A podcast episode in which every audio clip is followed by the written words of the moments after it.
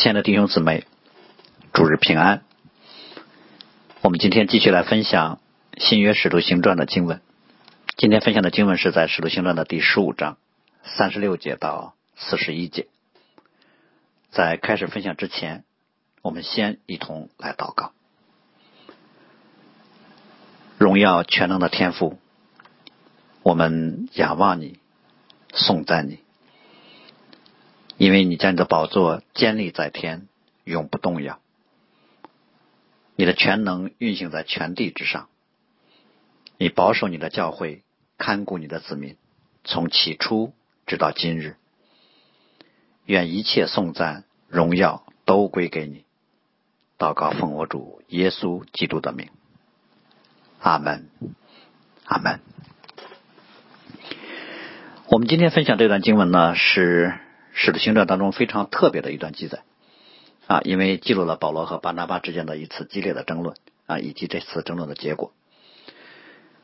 而这段经文呢啊，是穿插在耶路撒冷会议结束之后和保罗第二次旅行布道开始之前啊，这就提醒我们啊，这其中有啊激烈的属灵征战的因素。我们知道耶路撒冷会议成功解决了教会历史上第一次面对的重大的信仰危机啊，那就是。外邦人得救是否需要行割礼？这不单是关乎教会的合一啊，这也关乎基本真理的对错。这不单是一个看待旧约律法的问题啊，更是一个如何看待基督福音的问题。所以，这对于当时教会来说啊，是一个重大的考验啊，也可以看为是撒旦借着那些保守的犹太人对教会的攻击啊。既然看见巴拿巴跟保罗在第一次旅行布道的过程当中啊是得胜的。啊，所以外在的逼迫啊没有胜过神的教会，那么仇敌就试图从真理的层面上来混淆和分裂神的教会。那所幸的，我们看到圣灵啊施恩给安提阿的教会和耶路撒冷教会胜过了这个挑战。耶路撒冷教会呢，很好的解决了合一真理和向外邦宣教的问题啊，也为保罗后续的外邦宣教铺平了道路。啊，甚至我们说，这也给啊在教会内解决争端问题提供了一个借可以借鉴的方式啊，就是在教会秩序和属灵遮盖当中啊，以教会的带领团队一同寻求圣灵的带领所形成的共识作为争议的解决方案啊。从某个角度来说，我们今天所读的这段经文啊，其实啊就使用了这样的方式啊。这次争论呢，发生在就这个经啊，我们今天所分享的这段经文当中的争论啊，发生在安提亚教会。而且是在两位带领同工之间，并且不是因为一个多么重大的问题啊，在一个不涉及真理对错的小问题上有争论，但是这个问题啊却引起了很激烈的、很严重的争论啊，甚至呢让巴拿巴跟保罗两个人分开。所幸我们看到后续会看到啊，神有格外恩典的保守啊，他们这次的争论呢，并没有给教会带来更大的负面的影响。啊，可见呢，在第一次旅行不到成功和耶路撒冷会议得胜之后，属灵征战非但没有消失，反而以另一种更为隐蔽的方式啊，在意想不到的人身上，借着一件意想不到的事情爆发出来。这就应验了彼得说的那句话：“你们的仇敌魔鬼如同吼叫的狮子，遍地游行，啊，寻找可吞吃的人。”啊，其实撒旦攻击教会的三种常见的方式。啊，无非就是外在的逼迫、真理的混淆啊和内部的纷争。可以说，保罗跟巴拿巴在这段时间啊，把这三种方式都经历了一遍。如果说前面两个外在的逼迫和真理的混淆，他们都胜过了，那么后面啊内部的纷争啊，他们险些啊就失败了。所以我们可以看到啊，从某个角度来说啊，可以啊逼迫能够胜过。啊，骄傲也可以胜过啊，但是胜过自我啊，可能更难。所以，对于在教会当中服侍的神的仆人来说，务要时时的警醒啊，谨守，因为一不小心就会落入到试探和血气当中。那我们今天分享的啊主题呢啊，就是争论啊，就是这个词，以及圣灵在解决这个问题过程当中所赐下的啊，在教会里面的恩典的作为。啊，我们会从四个方面来跟大家来分享啊。第一个就是保罗的提议啊，第二个是巴拿巴的建议啊，第三个是二人争论啊，第四个是教会的做法。那我们就会从这四个主要的方面来分享。呃，耶路撒冷会议之后呢，保罗跟巴拿巴就返返回到了安提阿。啊，过了一段时间之后啊，保罗就跟啊巴拿巴提议说，我们可以回到从前宣传主道的过程，去看望弟兄们他们的境况如何。我们从保罗的这个提议可以看到，首先啊，这表示保罗跟巴拿巴在第一次宣教旅行之后啊，已经做了比较充分的修整啊，不但是他们的身体心灵得以恢复，而且啊，在相应的真理和教会的层面，外邦宣教的拦阻和隐患啊，也基本上解决了，就是借着耶路撒冷会议所确立的因信称义的福音真理啊，从救恩到合一这两个层面，神的教会再次被坚固了。所以保罗就想再次去访问西亚西亚地区各城里面的教会啊，将耶路撒冷会议的决议来告诉他们啊，因为虽然在第一次宣教旅程的过程中，保罗跟巴拿巴在各教会当中已经啊尽力的教导，并且选立了长老，但是初见的这几个教会呢，依然是处在逼迫和压力当中啊，再加上我们从啊加拉太书啊可以知道。在保罗跟巴拿巴离开之后，有奉割礼的犹太人啊进到教会当中，对真道有各样的混乱和搅扰，所以教会面对的压力很大。保罗就认为需要再一次去看望他们，去勉励兼顾他们。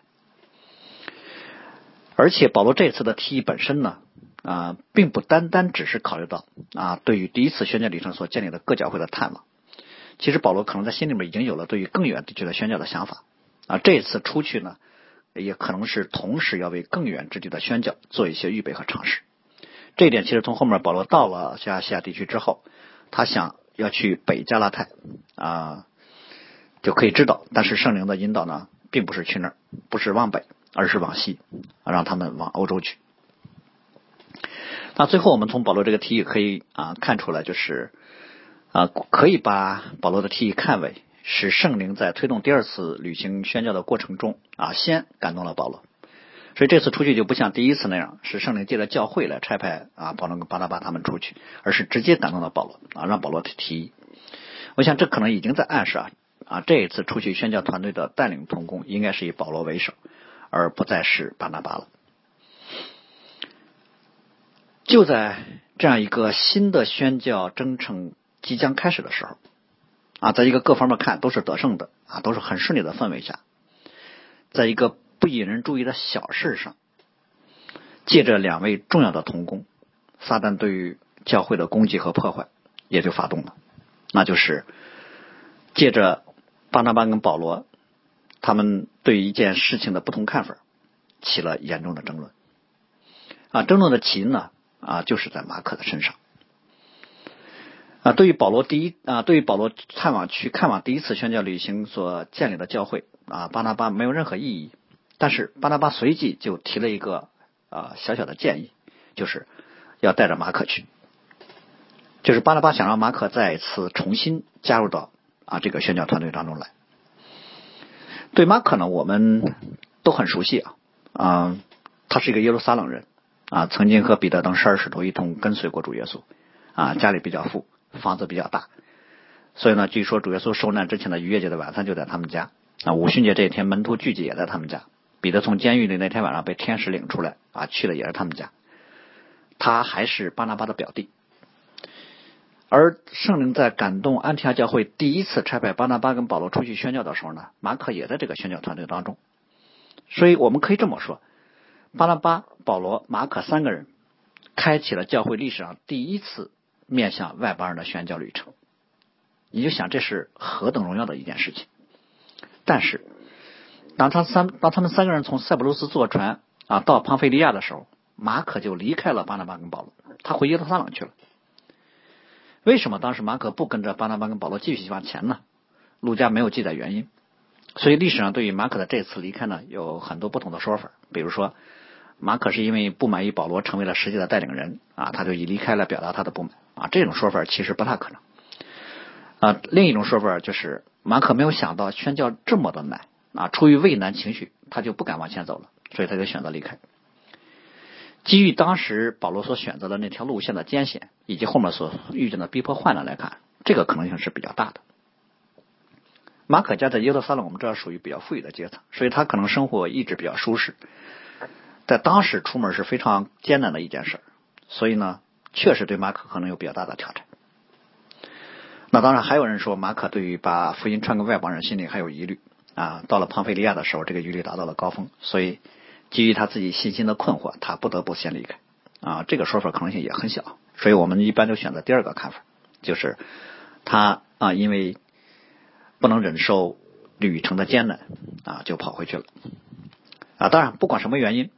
保罗对于马可的半途而废一定是非常不满意，可能在马可当时离开的时候，保罗就已经认定了这个人不堪重用，不能作为自己宣教团队的同工，当时就把在心里面已经把他给开除出去了。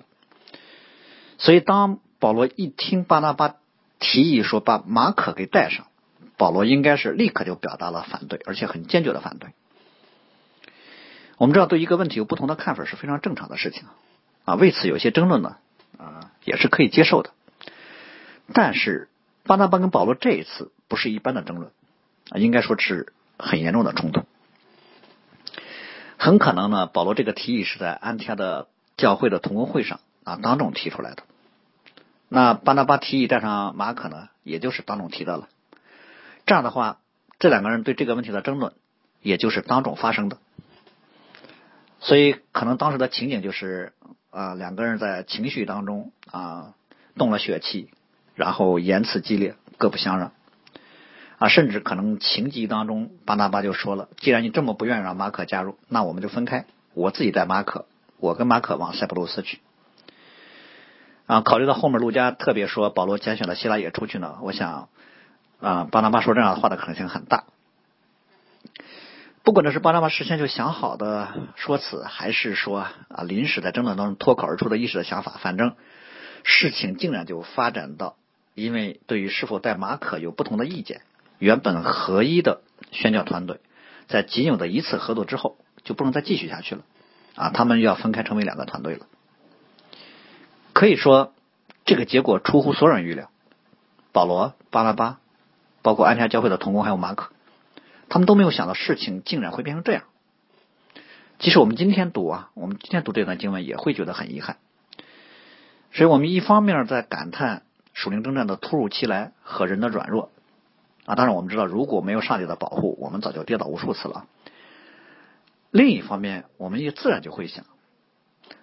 问题到底出在哪儿？为什么事情会变成这样的呢？针对这个情况呢，其实，在啊。试经的过程当中啊，很多人都猜测是不是有更深层的其他原因呢？啊，马可只是一个问题的表象，是不是背后保罗跟巴拿巴这两个人都想来做宣教团队的带领人呢？都想在做领袖呢？所以巴拿巴就借着提议让马可加入来争夺领导权，而保罗也意识到这个问题了，就在不该坚持的时候格外的强硬，以此表明啊，他对于将来宣教有话语权。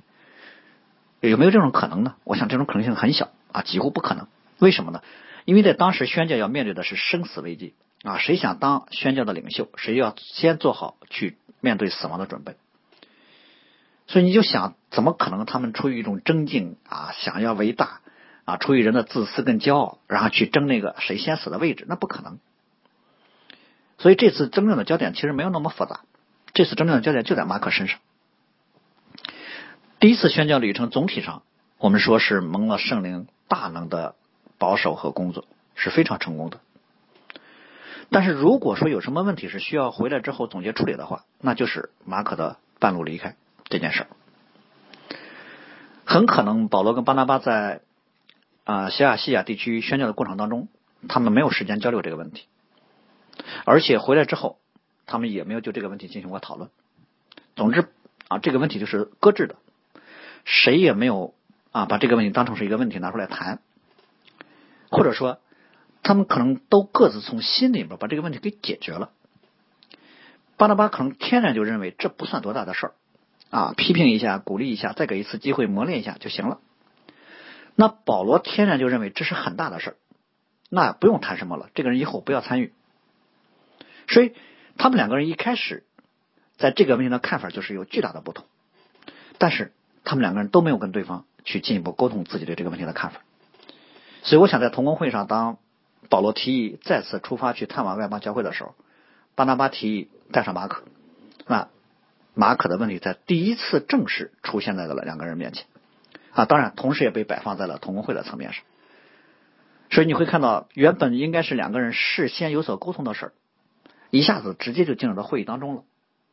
那这个时候，他们两个人只能照着自己之前对这个问题的认知来表达他们的看法。他们两个都没有一个在沟通当中啊去祷告、去寻求神的过程，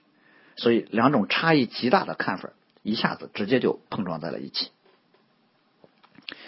所以我们可以假设，如果他们回来之后能够找机会谈一下马可的事儿，可能就不会出现啊在会上激烈争论这一幕了。可见，任何问题如果没有来面对，没有沟通、没有祷告，都可能会成为被试探的空隙。所以他们避而不谈马可的问题，这是他们的疏忽啊！这也是第一次宣教回来之后总结过程当中唯一的破口。但这唯一的破口啊，就被撒旦给盯上了。我们可能要思考的一个问题就是：巴拉巴为什么执意这次要带马可去呢？按说，从常理来看啊，第一次宣教的过程当中，马可半途而废，连巴拿巴都应该觉得这是个问题。所以不应该贸然提议马可再加入进来。所以我想很有可能的原因是什么？就是马可回到耶路撒冷之后呢，他也有所反思啊，他又听说了啊保罗跟巴拿巴在小亚细亚所取得的福音的成就啊，就认识到他的离开是错误的，所以他就悔改了，他想重新加入到这个宣教团队当中来，所以他就先去找了自己的表哥巴拿巴啊，表示说他想重新回来。而且我想这这是可能的原因啊，但。更为内在的原因是什么呢？就是以巴拿巴的性格特点和恩赐来说，他本来就很富于怜悯、体恤和接纳，所以巴拿巴就没有多想，觉得这是好事愿意回来就好。就在没有跟保罗沟通的情况下，就答应了马克。啊，当然了，也有可能啊，巴拿巴自己啊就想重新给马克一次机会。啊，这不是说。啊，巴拿巴认为马可的第一次离开不对啊，而是说巴拿巴没有把他处理成一个多大的事儿，所以他对于马可生命恢复的首先选择的方式就是再给他一次机会。而且，我如果我们啊从细处来看这件事的话，这次争论本身就跟巴拿巴对这个事的判断和处理方式有直接的关联，因为他认为这不是一个什么大事，所以他可能就认为没必要跟保罗来说，他觉得保罗一定会答应的。在这个方面，巴拿巴真的有些想当然了。他一方面可能觉得保罗会跟他一样来看待马可的问题，啊，另一方面他可能觉得即使看法不一样也没关系，只要他一提，保罗就会同意。呃，或许巴拿巴这个时候心里面有一点点他自己都没有意识到属灵的骄傲啊，他觉得自己是这个团队的带领，是领袖啊，又是保罗的前辈啊，又是保罗的恩人，他下意识就认为保罗不会提反对意见。但实际上，我们要知道，马可的离开和重新加入啊，跟一个人啊犯了啊道德性的罪，然后愿意悔改是不一样的。这种在施工当中临阵脱逃的做法，不是表达啊愿意回来就能够回来的。他的回归需要在团队当中和其他同工沟通同意之后才能回来的。啊，当然我们知道巴拿巴对于新啊一个团队啊人选的建议当然是啊可以的。但是我们说，马可不是新加入的成员啊，而是一个在第一次宣教旅程当中失败的成员。所以在马可第一次离开的问题还没有解决的情况下，巴拿巴就在会上提出来，那这个是并不妥当的。甚至我们说，客观上，在这种情况下，如果保罗想提什么反对意见的话，按照常理啊，保罗心里应该会有一些压力的，因为毕竟他所面对的是对有恩于自己的啊前辈啊资深的同工，以。巴拿巴在教会的属灵影响力和众人对他的信任来说，他的提议一般不会有人反对的啊。但是我们要知道，保罗的性格不会顾及这些，有什么话他当面就说了，就像就像他当当面责备彼得跟巴拿巴随伙作假一样。所以对于巴拿巴来说呢，他万万没有想过，他的提议竟然被保罗非常坚决的一口就给否决了，这可能让他很意外啊，甚至让他很震惊。所以在猝不及防的这个时候呢，他也没有更多去深入思想，就照着他自己人性里面的天然反应就来说话了。可能他心里的反应是：你怎么就不能接纳一下马可呢？这是多大的事儿吗？难道一次软弱就永远拒绝吗？为什么不能再给他一次机会呢？啊，接着可能就会觉得保罗你太苛刻了。既然你是苛刻的，那你肯定就不对。你不对呢，我就要坚决的反对你的苛刻。甚至我觉得啊，是不是巴拿巴看到保罗的坚决反对之后，心里还会有一点一点点受伤的感觉？因为站在巴拿巴的立场上啊，他可能从接纳啊，从情分啊，从面子，从各个方面，他可能都觉得保罗的反应太过于激烈了。所以巴拿巴自己也就在他的感受和情绪当中，把保罗放到了自己的对立面上了。就在这一刻，水人的血气可能马上就出来了。那对于保罗来说，一开始马可走的时候，其实他对马可就已经有很大的不满了。我们刚才说，甚至他心里面已经有了定论啊，这个人不能在我的团队里面。但是他可能碍于马可跟巴拿巴的关系以及服饰的强度。他就没有跟巴拿巴就这个问题有更多的交交流跟沟通啊。回到叙利亚的安提亚之后呢，他们又述职又开会啊，可能也没有顾得上去谈马可的问题。所以就在第二次旅行布道开始之前啊，都上会了啊，这个提议都提出来了，他们可能都没有去谈这个问题啊，因为保罗已经单方面的把马可从心里给开除了啊。就在保罗看来，已经给了你一次机会了，你在这次机会上显出了退缩，就表明你不适合啊我这个宣教的团队之上。嗯，从某个角度来，保罗这个想法其实更符合常理，但是他没有去跟巴拿巴沟通，所以呢，我想保罗从来没想过巴拿巴会提这样的建议。啊，他认为巴拿巴也不会再接受马可进来了，所以我们刚才说，对巴拿巴来说，保罗的拒绝出乎了巴拿巴的意料，其实对于保罗来说，巴拿巴的提议也出乎保罗的意料，所以保罗猛地一听说啊，又要让马可回来。他马上就把他之前积累的对于马可半路逃跑的那个不满情绪就给爆发出来了，所以在保罗看来，这不是他不接纳，是因为马可已经显出他不合格，宣教如此之艰难，还有很多危险，带上这样一个已经显出不合格的人，不但是对马可本人是没有益处的，对整个团队都都是一个负面的影响。所以在保罗看来，这么短的时间里面，马上就邀请马可再次加入，这既是对马可不负责，也是对宣宣教或者说啊。对施工本身啊，就是不负责的，所以可能保罗一下子也想了很多啊，一下子就把对于啊巴拿巴的这个提议有了很多的质疑啊，会觉得你作为教会如此资深的同工，怎么在面对马可的时候这么糊涂呢？怎么滥用爱心呢？你甚至进一步说，你怎么对上帝的工作如此的轻忽和随意呢？等等，我我们会看到人的思维一旦进入到某一个轨道，如果没有圣灵的格外的提醒跟帮助，没有外力的强行扭转。人就会顺着自己心里那个认真、那个那个认定一路往下走，会脑补出很多啊根本不存在的情况出来。其实这个事情并没有那么复杂，这个事情的根本原因就是缺乏沟通，而且两个人都有点想当然。两个人对于马可有不同的看法，但他们却没有在各个层面上啊没有找机会去沟通这件事而且他们都以自己的认知。来思想对方的提议和反应，所以在他们的这种争执的氛围当中啊，他们可能就沿着自己的思路啊，照着自己心里的感觉，照着自己心里的猜想来说话，越说血气越被激发，越说误会越多，越说争论就越升级了。我想这次的争论本身，一方面是因为他们两个人完全不同的性格和背景所造成的。保罗的性格就是很直接、进取型的，以使命为中心。啊，巴拿巴的性格更加看重人的感受啊，以怜悯为核心啊。但很有意思啊，他们俩却能在一起配搭同工。另一方面，我想可能跟他们对于宣教的认知有关。保罗又非常清晰的在上帝面前领受，宣教就是他在上帝面前所领受的他人生当中最大的使命。所以保罗对于加入这个团队的啊工人呢，就有一定的要求，至少马可第一次的宣教旅程的表现就是不合格的。在保罗看来，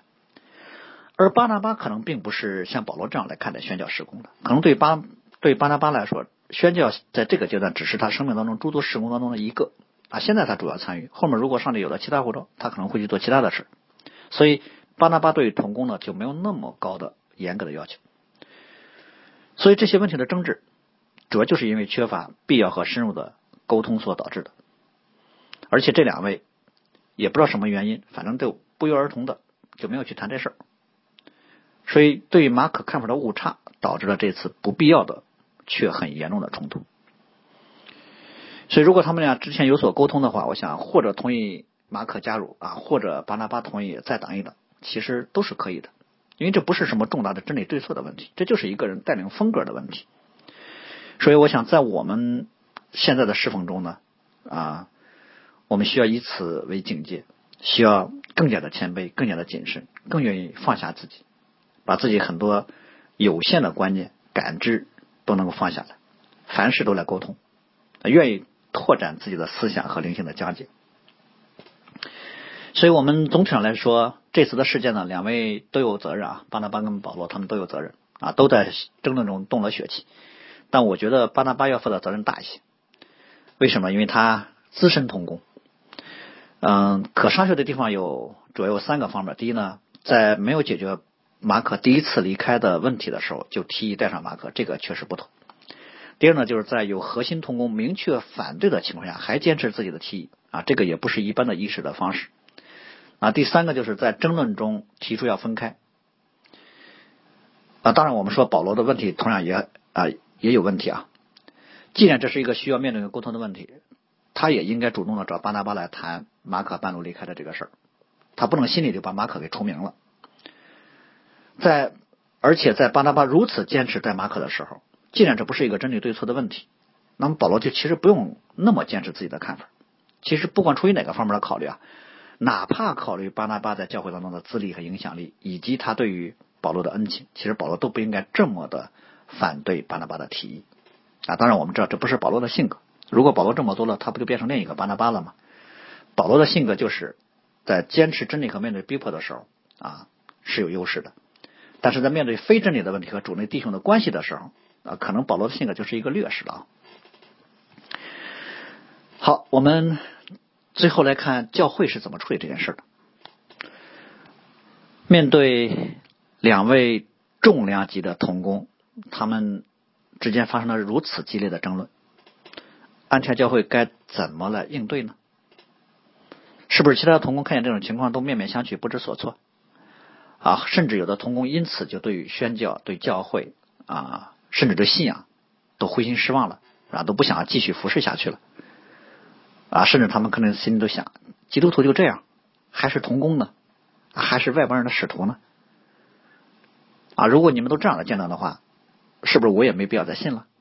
如果真的有人这么想，我想这正是撒旦要的那个效果。但是我们却看到，安提阿教会在这件事上展现出了非常好的灵性和处理方法。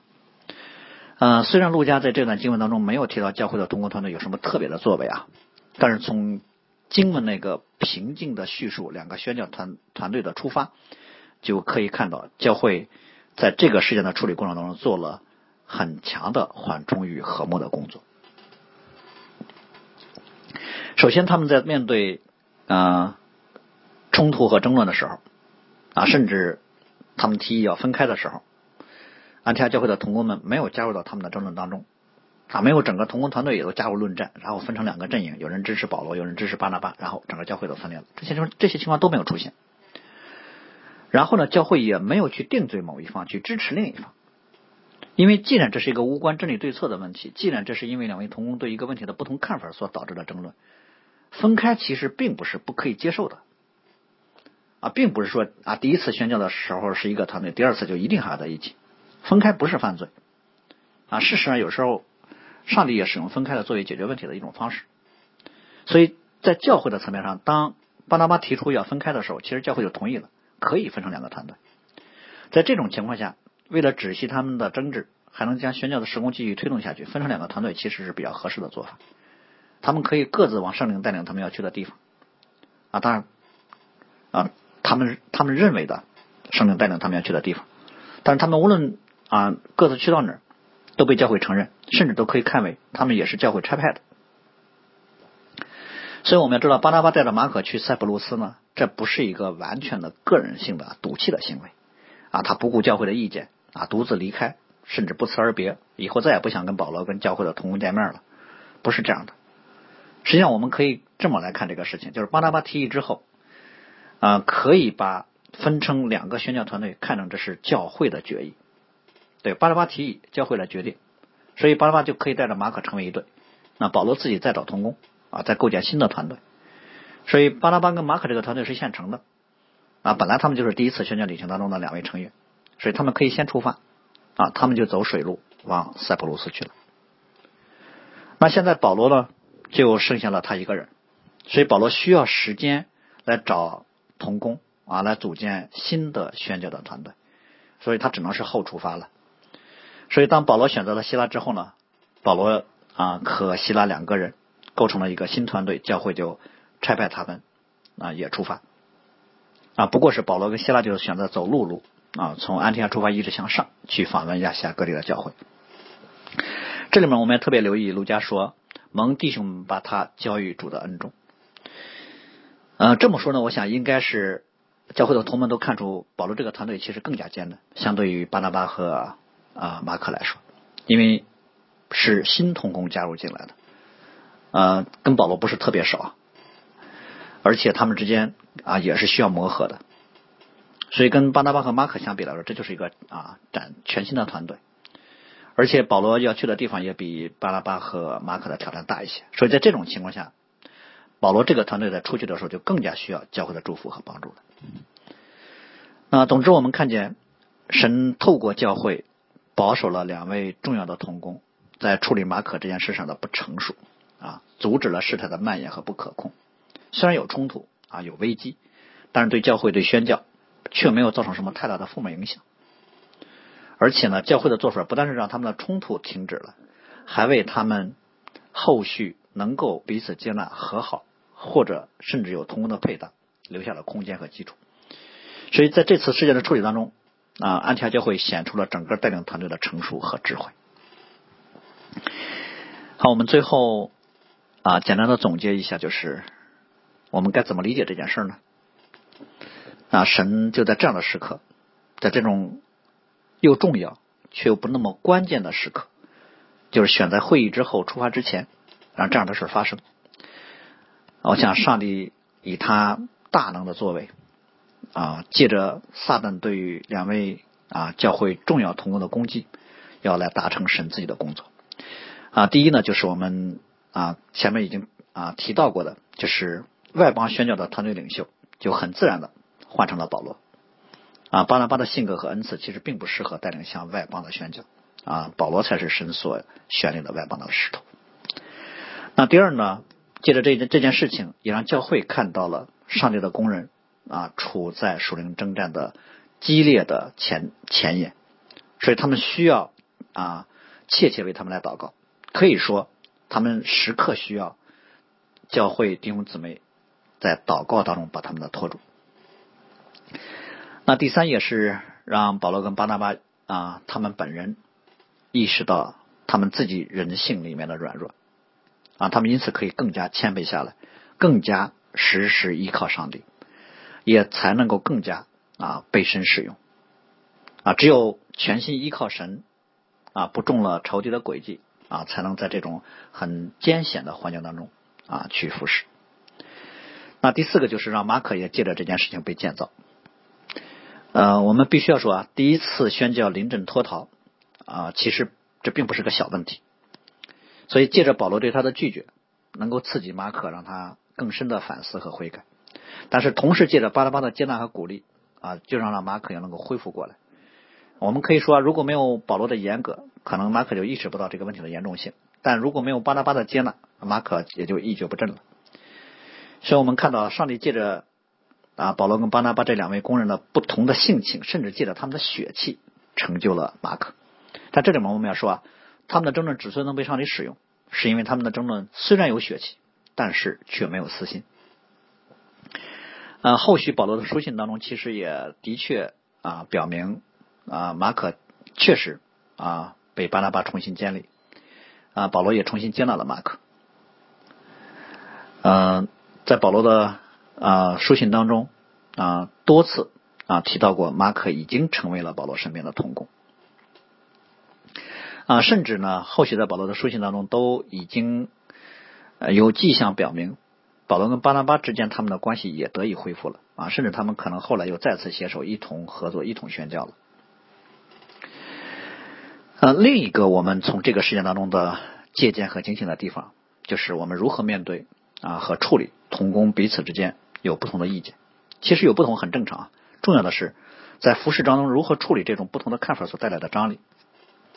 属灵的层面很简单，就是凡事要谦卑的寻求神的心意，凡事啊，凡事都要寻求神的心意啊，不要自以为是。但是具体的操作层面呢，我想有两个重要的要素。第一，沟通；第二，秩序。特别是沟通，我们只要意识到这是一个问题，我们就要来面对它，找机会来沟通、来讨论啊！不要回避问题，不要拖延，不要猜测，就不要让一个原本可以谈的问题，因为避而不谈而成为了隐患，因此就成为后面被撒旦利用和攻击的破口。其实很多问题呢，只是因为信息差和视角的不同导致的。如果能沟通啊，就能解决。如果两个人在沟通没有什么结果啊，就是没有沟通达成一致的情况下，可以在教会内在秩序内去寻找牧者和长老的帮助，再一起坐下来来沟通。如果这个过程当中有需要教会同工团队决策的事情，那就照着教会的治理秩序来决策，并且把那个结果看为是神对于这件事处理结果的显明。但这并不表明说教会所给的决议呢一定就是上帝的旨意啊。但是如果没有证据表明这是违背了真理，那么，我们哪怕在良心当中还不能认同，就应该保留自己的看法，并顺服在这个结果之下。好，那最后呢，我再次以使徒彼得的话来作为我们今天正道的结束和祷告，这是彼得在彼得前书的五章当中曾说：“勿要谨守警醒。”因为你们的仇敌魔鬼如同吼叫的狮子，遍地游行，寻找可吞吃的人。你们要用坚固的信心抵挡他，因为知道你们在世上的众弟兄也是经历这样的苦难。那赐诸般恩典的神，曾在基督里招你们，得享他永远的荣耀。等你们再受苦难之后，必要亲自成全你们，坚固你们，赐力量给你们。愿全能归给他，直到永永远远。阿门。阿门。